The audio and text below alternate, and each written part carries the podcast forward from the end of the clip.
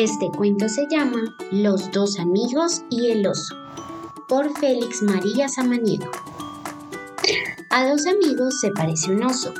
El uno muy medroso, en las ramas de un árbol se asegura. El otro, abandonado a la aventura, se finge muerto repentinamente.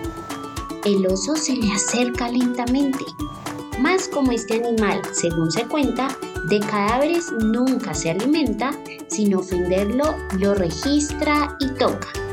Huele las narices y la boca, no le siente aliento ni el menor movimiento. Y así se fue diciendo con recelo. Está tan muerto, está como mi abuelo.